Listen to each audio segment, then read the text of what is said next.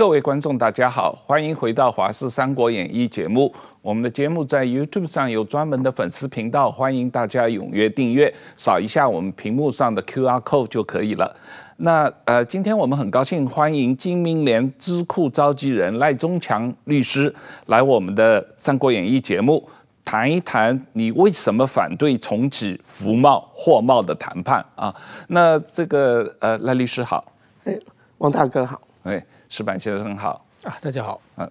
那呃，实际上我注意到你前几天刚刚做了一个记者会啊，那时候是反服贸十周年之际嘛，正好你们啊，金明联也做了记者会，同时这个蓝白总统的候选人侯友谊和柯文哲也都公开主张啊，可以他们如果当选总统的话，可能会考虑重启服贸啊，有些是。可能重启服贸谈判，柯文哲是特别提出，他先要搞一个呃呃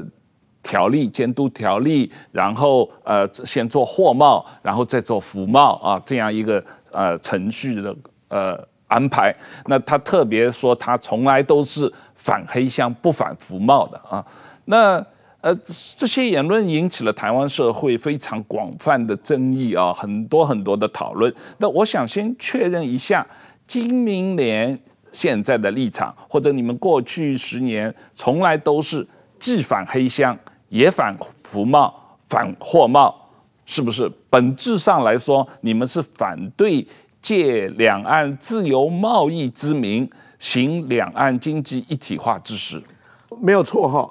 呃，十年前我们是反对与中国签服贸协议，也反对与中国签货贸协议。十年后。我们还是这个立场哈。那经济民主联合这个组织以前的名称就是叫做反黑箱服贸民主阵线。好，那我们反完服贸了以后，那个马政府要继续跟中国做货贸谈判，我们还是反对。好，那因为记者就报道说，哦，这个反黑箱服贸民主阵线到经济部抗议。要求停止货贸谈判哦，这个新闻就变成是很有趣。你到底是反服贸还是反货贸？我们就改名叫做经济民主联合。那基本上我们是呃反对好与中国达成透过服贸协议、货贸协议好达成所谓的自由贸易区经济一体化。嗯，我想要澄清一点哈，就是呃。我们不会反对贸易，好，但是你要跟中国贸易，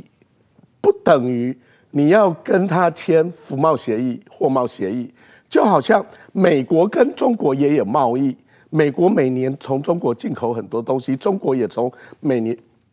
美国进口很多东西，两边并没有 FTA，并没有自由贸易协定，好，那我们会。呃，我很喜欢北欧的食品，我会吃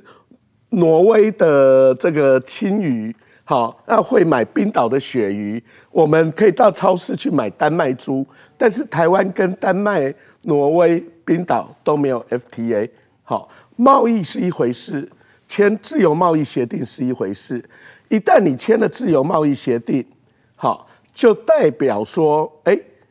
两边要做一个高度的经济整合，变成是绝大多数的产品你都要取消关税，绝大多数的服务贸易部门要互相开放，高度整合成一个呃呃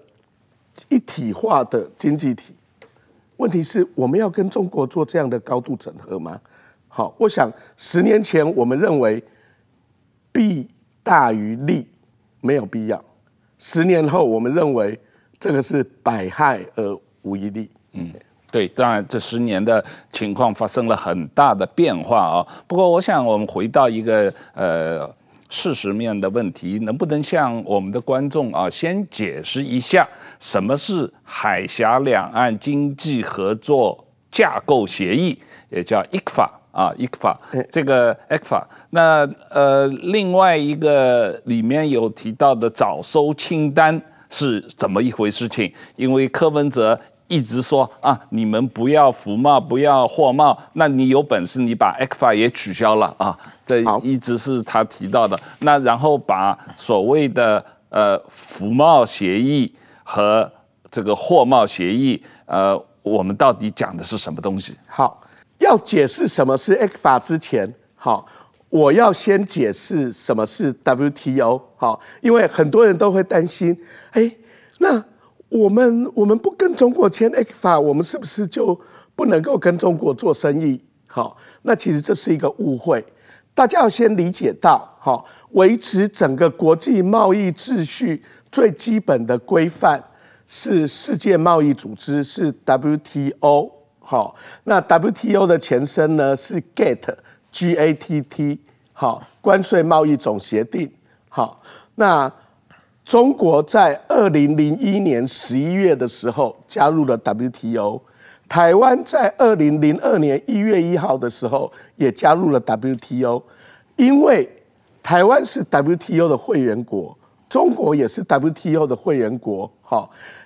台湾跟世界绝大多数的国家都有贸易往来，而这样的贸易往来就可以在 WTO 的规范下来进行。好那在这个背景下，好，你是不是一定要签 FTA、签 ECFA？是不是要再签自由贸易协定？是不是要再签两岸那个呃经济合作架构协定？进一步签服贸、货贸？这个就是说，你除了如果说 WTO 是朋友的话，WTO 是朋友关系的话。好，我打一个比喻，就是说，在众多朋友中，你们要不要成为一对？你要不要结婚？好，就是哎，欧盟整合成一个经济体，他们选择要结婚。好，中国跟东协好整合成一个经济体，他们选择要结婚。但是台湾要跟中国要不要整合成一个经济体，是这个选择。好，也就是说你在。有往来的情况下，要不要做高度整合，而不是说有签 ECFA 才叫做有往来。好，那基本上呢，ECFA 跟一般的自由贸易协定是一样的。一旦你完成了这个自由贸易协定，就代表着两边的绝大多数的产品要取消关税，互相零关税；两边的绝大多数的服务部门。要互相开放，这是一个高度整合，好，这是一个高度整合。那世界上绝大多数的国家现在就是在 WTO 底下互相做好朋友、好同学的关系，只有少部分互相整合成 FTA，他找特别好的朋友，他们结婚了，他们成为自由贸易区，好。但是台湾要不要跟中国成为？这个自由贸易区，我认为没有绝对的，好，甚至目前我认为是不需要的。为什么？因为还没有 ECFA 之前，台湾输往中国的产品，绝大多数已经有很多是零关税了。因为我们卖到中国最主要的产品是晶片，是这些资通讯产品。那台湾跟中国都是 ITA。资讯科技协定的会员，好，所以我们要来理解 ECFA 的时候，应该是这样来理解，就是说，在已经有基本往来的关系的情况下，你要不要结婚，整合成一体化的经济？好，如果我们做了这件事情，好，那就是跟中国变成一个自由贸易区。如果服贸、货贸都签了，好，那什么是？货贸呢？货贸就是货品嘛，哈。货贸最主要要处理的就是两个国家相互的产品互相零关税。那什么是服贸？就是要处理两个国家的服务业，各个服务部门，呃，金融啊、电信啊、美容啊、美发啊、批发啊、零售这些服务部门互相开放，开放包括。跨境服务、境外消费、商业据点呈现、自然人呈现。好，呃，简单讲了，商业据点呈现就是中国人可以来台湾开店，台湾人可以去中国开店；自然人呈现就是中国人可以来台湾工作，台湾人可以去中国工作。当然，他的工作是要用呃某些名义、专家等等。如果这两个都签了，就是服贸货贸。好，那呃，ECFA 当初会有 ECFA，就是 ECFA。呃，它就是跟你把它想象成一般国家的自由贸易协定一样，要做高度等额的自由贸易协定，只是还没有做这件事情之前，等于是呃，ECFA 就像一本书的目录，好，我们先谈好说，哎，我里面有第二章要签服贸协议，第三章要签货贸协议，但是我们开始谈还没有签。那在开始谈还没有签之前，我们先有个早收清单，好，你也许你可以把它呃理解成两边要开始谈判之前，就是交换一些礼物，好，呃，就是说呃互相示好，说，哎，我们将来要高度经济整合，我先对你开放这个百分之五的项目，嗯，好。大概是这个意思。ECFA 基本上就是一本书的目录，其中最重要的章节就是服贸协议跟货贸协议，已经生效的章节就是早收清单，那就是开始谈判前互相赠送给对方的礼物。如果这本书完成了，两边就是高度整合成经济一体化的自由贸易区。成为一个自由贸易协定，好，比一般 WTO 会员国的关系更加紧密。谢谢。早收清单，我理解它现在已经实行了十年多一点，将近十二年了嘛，ECFA 签了十二年嘛。那这里面呃，主要包含了台湾输往中国的石化、机械、纺织品、汽车零部件，还有一些农产品，大概也就占了台湾总出口的百分之五左右嘛。所以说它。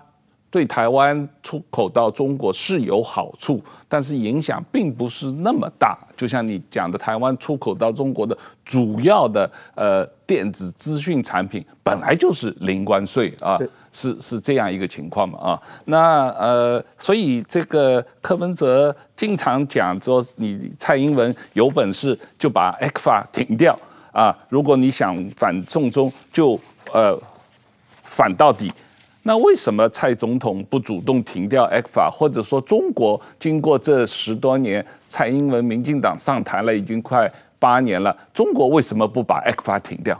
好，我先回答中国为什么不把 ECFA 停掉。中国绝对不会把 ECFA 停掉。好，对中国而言，中国对台的总策略就是反分裂国家法。中国对台湾的策略就是第一步跟你交流，第二步要你跟他和平谈判。再来第三步，如果不行的话，它就是保留对台动武。好，那中国所有的对台交流的目的，就是为了台湾跟他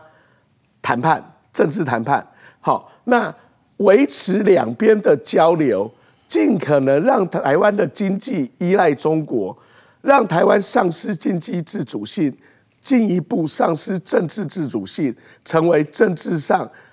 必须。被中国吸纳的一部分，这是中国的总战略。在这个总战略下，中国会认为两边的经济往来越深越好，好，而不会是越低越好。好，那回过来，好，民进党为什么不把 ECFA 那个终止？这个呃，第一个我不代表民进党，好，那但是我我只能够这样讲，就是说，呃，在一个民主国家。就是两边的往来，国与国之间的往来，还是有一个基本的秩序跟规则。好，我们说两国交战不斩来使。好，那同样的，虽然马英九是前朝政府，他代表了呃我们国家跟中国签了这个 ECFA 早收清单，而且这个也经过国会通过。好，在你没有经过民主程序重新把它废止之前。它仍然是有效的。好，那呃，民主国家处理这种事情，并不是说说废止就废止。但是我个人来，我我我自己的主张，好，金明年的主张，好，事实上，早这个 ECFA 的早收清单还有没有存在的必要？我觉得其实是可以检讨的。呃，大家不要有个迷失，好，认为说，呃，有 ECFA 这些商品才可以卖到中国去，好，不是，重点是它能够影响的其实主要是关税，好，最主要是关税。但事实上，好，事实上，因为各国加入 WTO 的关系，好，各国其实已经告别了高关税的年代，好，那那个几趴的关税对于利润的影响。它的影响力已经越来越下降。相对的，在目前这个呃竞争激烈的呃全球市场里面，你产品的行销定位技术，好呃成本的控制，反而是更重要的。我只要举一个例子哈，很多人会讲石化，当初要签货贸，要签 ECFA，石化业是一个很重要的力量。好，那很多石化厂商会说，呃，我们的石化产品卖到中国要可要关税，那争取零关税可以让我们更好卖到中国。但事实上，当初这些业者说，如果再不签货贸的话，他们就要到中国去投资。事实上，这些业者已经到中国古雷半岛去投资了，投资的结果就是亏损。事实上，石化业各种产品不断日新月异的结果。决定产品的优劣的关键，已经不再是那个关税。哈，比如说美国用页岩油的技术生产石化原料，它的成本会降低到原本的三分之一以下。这个时候，你那个关税已经是微不足道了。好，不要夸大这个呃关税在国际贸易中的所占的因素。嗯，石板先生，呃，我们常常有提到这个当初美国啊、呃、同意中国加入 WTO，或者说这个呃很多国家说要跟中国签 FTA 自由贸易协议，都在一种假设下面，就是说呃自由贸易可以促进经济发展，经济发展可以促进民主化。啊，呃，因此我们要跟中国多做生意，让中国经济好，人民富裕起来，中国政治就会民主化了。结果这个经过三十年，中国经济确实发展了好几十倍，人民的收入平均收入也增长了好几十倍，可是民主化完全没有发生，而且现在的实际情况是中国的政治的独裁，这个呃专制制度反而巩固了，反而加强了，而且他要把他那一套推向全世界嘛啊，所以就你的看法，你觉得我们是不是需要重新检讨，作为一个自由民主国家跟一个专制独裁国家签订自由贸易协议也好，自由服务贸易协议也好，这个基本概念？是不是有问题？呃，首先我觉得就是自由贸易发展 FTA 是一个世界的趋势了。那么就是说，人如果要做生意，如果要在这个国际社会生生存生存下去，呃，一一个是提高，也也必要就是开放跟打开国门，然后呢，让自己在一个竞争的环境下提高自己的实力，是一种我认为是一种趋势了。那么反对这种趋势就是这种贸易保护主义，基本上我觉得。会慢慢落伍，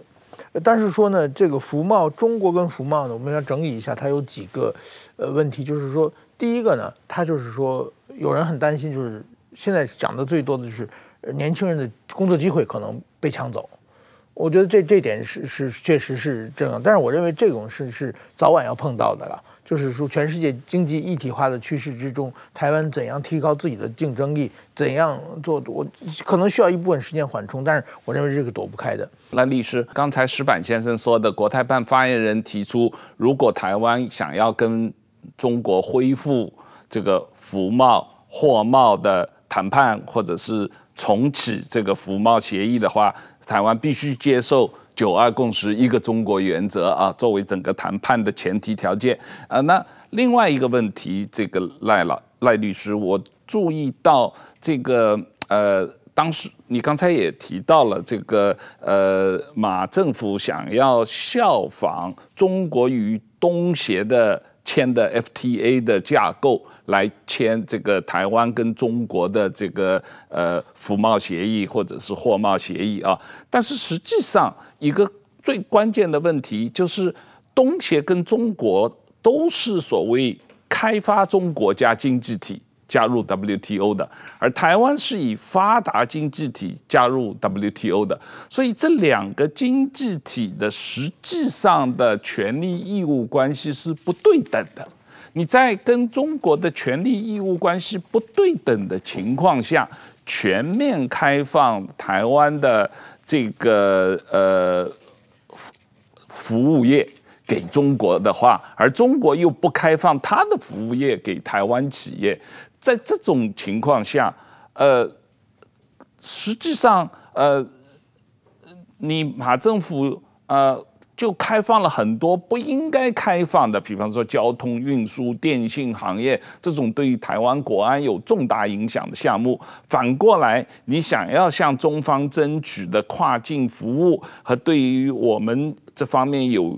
竞争优势的产业开放到中国又争取不到，所以你整个这个服贸协议，如果你仔细看的话，它是一个呃经济体不对等的情况下面，是一个呃发展中国家和一个已发达国家的这样一种协议。我觉得本质上台湾就不应该跟中国签订自由贸易协议，你必须等到中国也变成了已开发国家。你等到中国也跟你采用同样的自由市场，呃，市场经济的这样的一种运作，你跟他签订这些服贸协议才有意义吧？呃，没有错，其实整个服贸协议从头到尾充满着许多的不对等哈。我随便举一个例子哈，台湾这边是开放中国可以来台湾经营电子商务，对，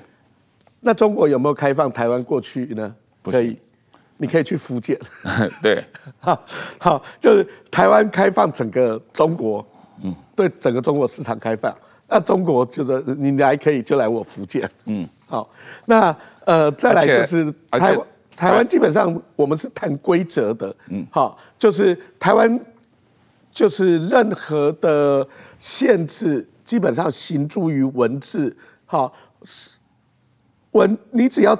契约。条文上的条件符合了，基本上你就可以经营这个行业。但是在中国却有许多的潜规则，你即使是表面上好像符合条件了，但是进到中国又又要打通各种关节，经过各种的潜规则，甚至还会有公那个当地的领导从抽屉里面拿出一个武功秘籍，说啊，你根据这个办法去申请才有用。好，那。这个事实上，你你就不是在跟文明国家做生意。在这种情况下，你要企图透过所谓的服贸货贸协议来跟他进行一个尝试，要求一个对等的这个呃交易的机会，其实这是缘木求鱼。嗯，对，我还特别注意到台马政府的服贸协议里面规定，中国企业可以来台湾设立独资的。或者合资的，或者分公司都可以，但是台湾企业到中国一定要跟中国企业合资，啊，呃，或者是少数股份是，然后这个呃，这个合作对方可能是中国的国营企业，你早晚也被他吃掉啊，所以这个这种股权关系，这也完全是不对等的。呃，没有错，其实呃，最近那个报上那个前。呃，富士康的高级干部在媒体上提到服贸的养套杀的逻辑，哈。那事实上，呃，中国因为它技术落后，在很多地方相对它技术落后，那它所谓对台湾开放服贸一个重要的目的，就是想透过你跟他合资，然后在这个过程中学习台湾的经营的技术。好啊！一旦他学会了，其实他就把你踢开。好，那我们很多台商到中国都吃了这个大亏，然后到最后他再形成垄断，把整个市场独占。好，因为他量体大，他有办法在一开始砸钱，好，那个不计成本的砸钱，那个呃去形成它的市场地位，这是我们要非常担心的地方。嗯，那律师，我们注意到这个。台湾服贸服务性行业实际上，呃，这几年也发展得很快，所以它占 GDP 的比例也越来越高。有些数据说百分之六十多，有些数据说甚至到了七成啊。那它相对的台湾服务性行业从业人口也超过五百万这样的从业人口啊。那如果这个呃服贸协议，呃，真的跟中国重启的话，它可能引发的资金、技术、人员移动，会很严重的影响这个台湾现有的五百多万在服务性行业工作的人员的状况啊。这个对于台湾年轻人来说，这个服贸协议是不是变相开放中国劳工来台湾？因为实际上我们最大的担心说，现在中国。有六亿人每个月的收入一千人民币以下，百分之二十以上的年轻人是失业的啊。那在这种情况下，如果重启服贸、开放中台湾的市场，这些年轻人大举的中国年轻人大举的来台湾工作、长期居留的话，台湾年轻人实际上是会面临很大的竞争压力，这个工作被抢走的风险。但是很多年轻人说我不怕，我愿意竞争，是不是这样？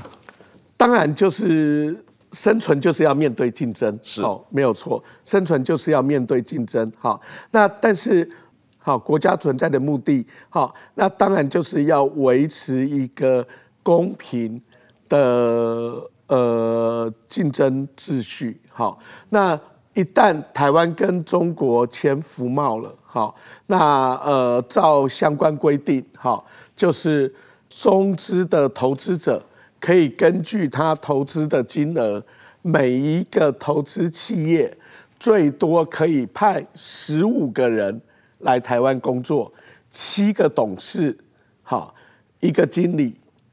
七个呃所谓的专业人士，好好，那也就是说。对，就是诶，中国，比如说中国人来台湾开餐厅，好，那他可以就是只要他的资本够，好，他最多可以带七个中国的厨师过来，好，那中国人来台湾开这个呃电脑软体公司，那他最多可以带七个工程师进来。好，那还有七个董事，那当然董事他可以执行这个董事的业务。哈，我想这个部分还是要留意，哈，是有可能造成呃某程度的就业冲击的。对，而且他们每个人，就像你讲的，他如果这个企业可以来十几个人的话，他每个人还要带太太，还要带未成年小孩来，那这些人都可以在台湾定居，将来拿到台湾的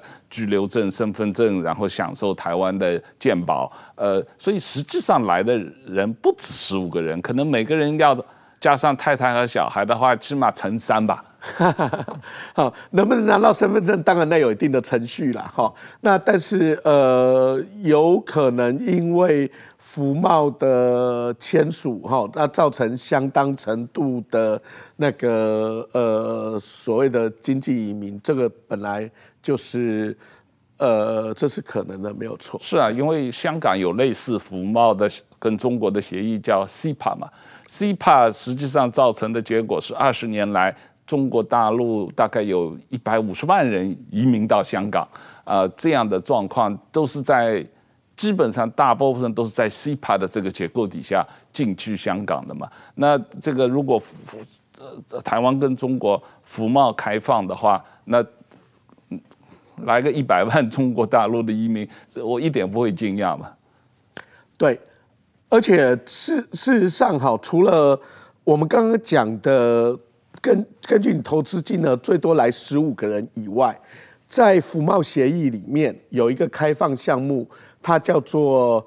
自然人呈现，好，然后它是规定的是商务履约，就是就是说，哎，我因为把某一个商品卖到台湾来，那我可能派一组工程师来台湾验货，或者是来台湾做组装，或者是呃，我来台湾实习。好，那过去今明年就曾经处理过一个案例，我们曾经有一个光电厂，它非常恶质，好，它是以这个呃两边的呃专业技术要互相交流见习作为理由，好，那事实上是假研习真工作，那后来被我们政府抓到，好也开罚，好，那这个就是说在正常的。因为台湾是民主国家，我们开放就是开放了，而且我们会假设所有人都会遵守法律，好，那不会做违法的事情，呃，但是对岸不见得是这样，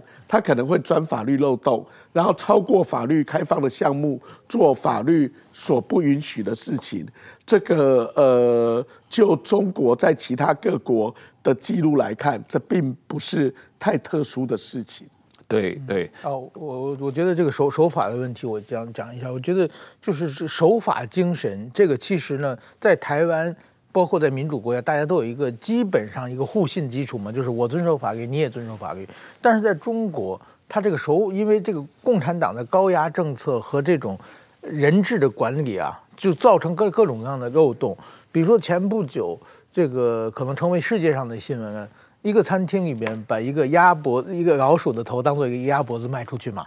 这这个 是我觉得已经变变成笑话，而且当时一开始还一直不承认嘛。这种事情，我想在任何一个正常营业的一个民主国家的餐厅是不可能发生的事情嘛。他他不是不小心混进去的，而而是他故意的故意的把拿老鼠去当鸭脖子嘛。这这种事情只有在中国能发生。那么中国到处。都是怎么说呢？地沟油啊，什么餐厅，呃，很多。如果在假酒啊，对，假酒，在北京的那些那个夜场，你去去喝的威士忌，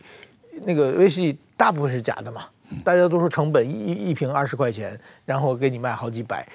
就是说，在这这种状况的话，一旦这种没有守法精神的人进来的话，我想会对台湾社会有一个非常非常大的冲击了。那么我在日本的时候，其实台湾过去没有大规模的接受过中国的移民。那么在日本，我刚刚当记者的时候，就是说在日本的中国的那个时候，大量中国人在日本嘛，那有黑社会，就是有北京帮啊，什么东北帮啊、福建帮啊，就分成各各个派系，互相在抗争，有很多很这方面的事这个事件，还有很多人组成这个盗窃集团，去宁门撬锁，去去偷别的这个。呃，金库，这这这些就是日本日本的金库，基本日日本的犯罪也有犯人犯人，但是没有大量的团伙犯罪，所以日本的金库基本上是两个人他还搬不动，就 OK 了。那没想到中国犯罪七八个人一抬就走嘛，这个都是想不到的。然后日本的犯罪基本上是社会的底层嘛，就稍微有一点防止的一点，就是说有一点高高科技的就看不懂嘛。但是中国的犯罪团伙里面往往有一两个博士，所以所以说他们一研就知知道怎么回事嘛。所以类似这样的话，当时我刚当记者那几年的话，确实是中国人犯罪整个充斥日本嘛，慢慢慢慢还会收收收收下来。因为后来为什么减少？是因为后来中国经济好起来了嘛。这些人觉得中国更能赚钱，就回到中国去，不不不到日本去了。那么所以说，我想现在中国经济又不好了。如果这个时候对中国市场开放的话，会有一些。非常大的这个没有守法精神的人进得来，这个我想这个冲击，迎接这个冲击，我想台湾社会应该还远远没有准备好。那律师，当然我们有讨论到各种各样的冲击啊，包括掏空台湾的医疗体系，呃，全民健保也许跟着破产，然后要重伤啊，印刷出版业这个审查台湾出版业的言论自由啊，我们前一段时间讨论过很多复查的案例，他在。台湾做出版这个呃，去中国被抓，现在还还在被拘押之中啊，也没有没有这个家属探视的这个权利。但是这个呃，如果中资进入到台湾的出版行业，可以完全独资或者是合资开台湾的出版社的话，那台湾的出版言论自由就完全被控制住了啊。那然后呃。呃，也可能进入台湾的个人网络电讯行业和金融行业，这包括这个呃电讯和金融行业的隐私，因为中国的网络监督对大数据和个人资讯的保护是完全跟我们是不同的概念啊。他们是呃这个呃用的所谓社会的信用体系，你到哪里都要刷卡，他中国政府对你的任何一举一动全部通过网络监视的啊。这那如果这个行业按照服贸啊对中国开放的话，那这个呃。基本上，我们台湾人做什么，中国政府都一清二楚了啊。那这种状况，呃，根据这个马政府签的服贸协议，如果真的开放的话，对于呃中国政府在极短时间内影响并掌控台湾的经济，甚至影响到台湾的个人自由和一般人的啊隐私。这种担心十年前有道理，现在恐怕是变本加厉，更需要担心的吧？中国国台办的负责人曾经讲过，哈，绝对不允许任何人一方面在中国赚人民币，好，那一方面回台湾那个支持台湾独立，好，那他所谓的支持台湾独立，可能包括说只是说啊，我我爱台湾，都会让他觉得很感冒，好，那呃过去。我们很多的演艺人员，很多的作家，好，很多的文艺界的人，一旦你登，你你你你你登陆中国，好，那你就必须为五斗米折腰，你很多的言论就要自我审查。那台湾维持一个一个相对。呃，自由的环境，好，事实上是让很多的创造工作，好，可以不受政治打压进行的重要的环境。那你今天如果让中资，让中台湾的服贸服务业，好，在各种的印刷、文艺、影视表演，好，这些领域都对中国开放，那就变成。你去中国发展的人要为五斗米折腰，你留在台湾的人也要为五斗米折腰，也要向中国经济胁迫磕头，这是我们绝对不乐见的。嗯，对，这个问题确实是想想来都感觉恐怖啊！这个 我我我我可能得逃回英国去。这几年实际上我我真的很奇怪，因为这几年最大的变化就是全球供应链的重组嘛，包括美中贸易战，包括三年疫情的冲击，呃，台湾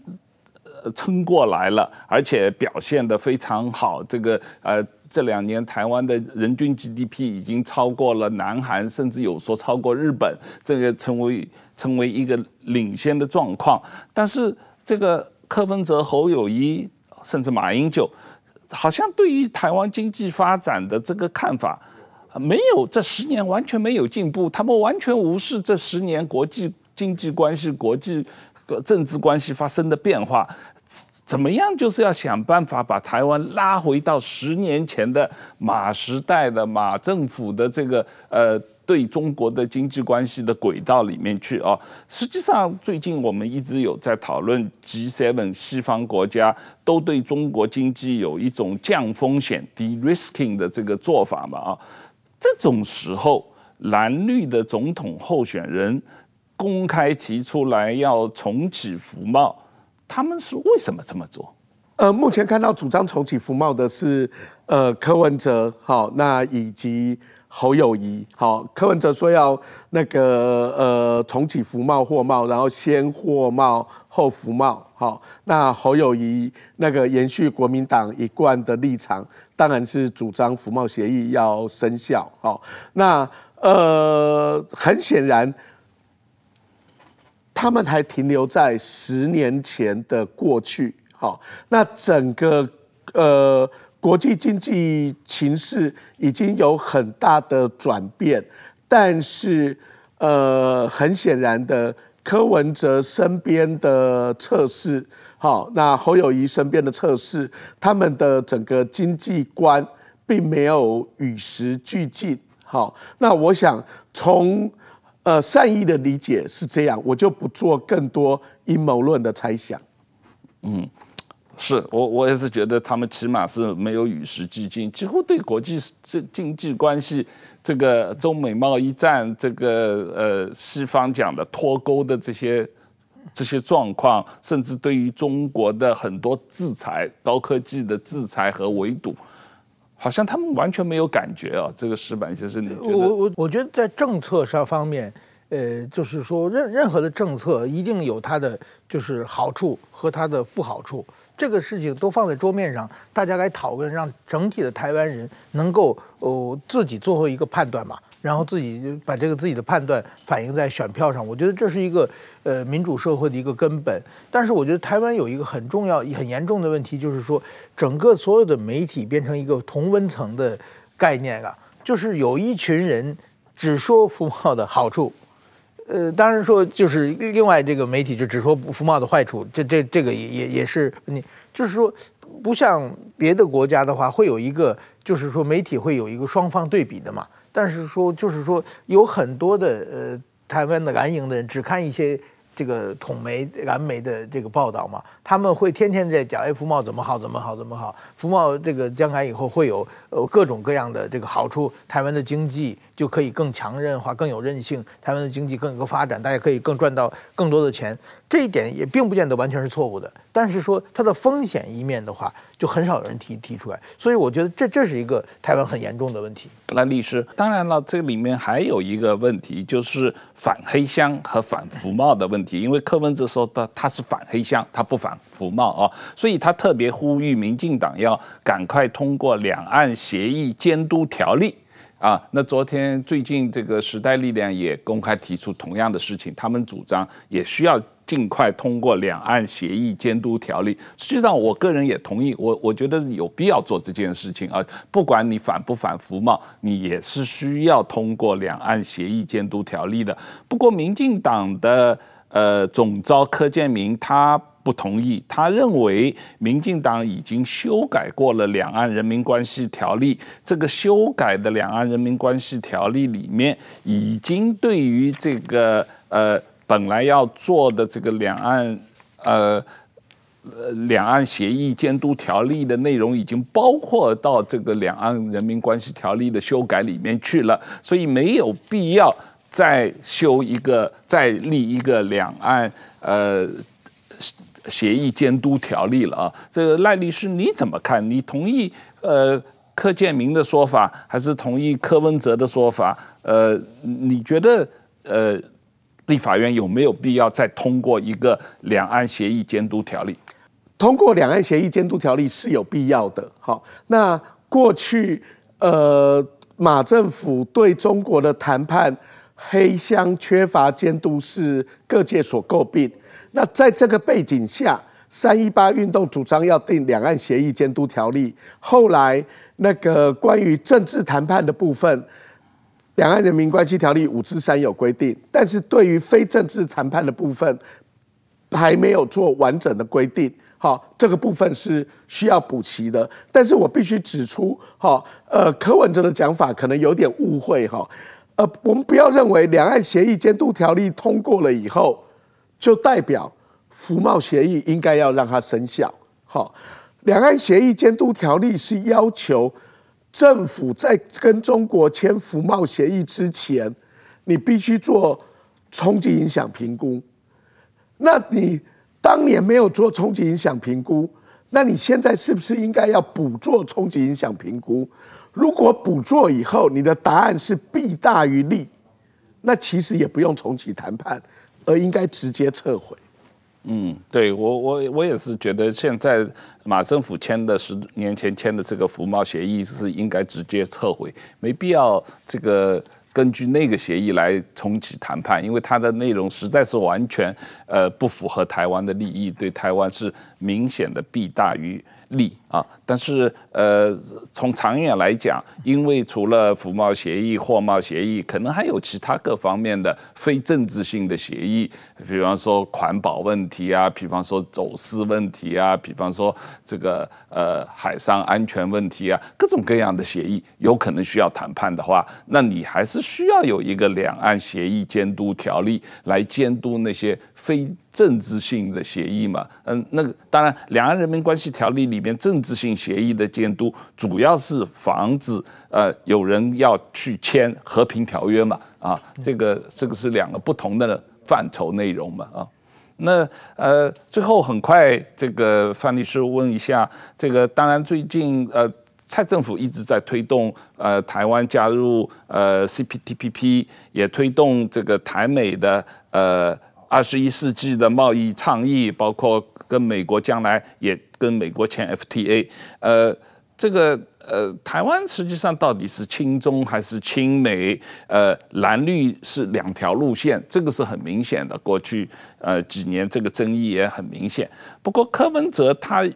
好像比较聪明，他说他智商一五七嘛，所以他可能比赖清德和侯友谊都聪明，智商都高。他从来都说他要搞大国短剧，他既要亲美也要亲中，两边都要赚，这个可能吗？呃。小国要善用智慧与周边的大国往来，但是这个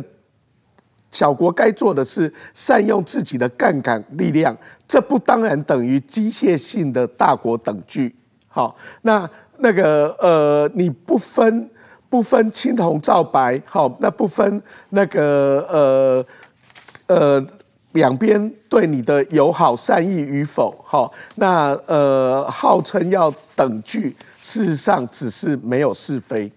嗯，实际上，这个呃，石板先生，就你了解这个台湾在 CPTPP 方面的进展怎么样？好像没有我们预期的这么快嘛。呃，前不久我听到一个消息，就是说，好像在马上在七月或者八月，今年夏天就会把英国加入有批准了。然后英国加入之后呢？呃，日方日本是希望主张下一个成立一个工作小组来讨论台台湾加入的问题。诶，当然说在现在的这个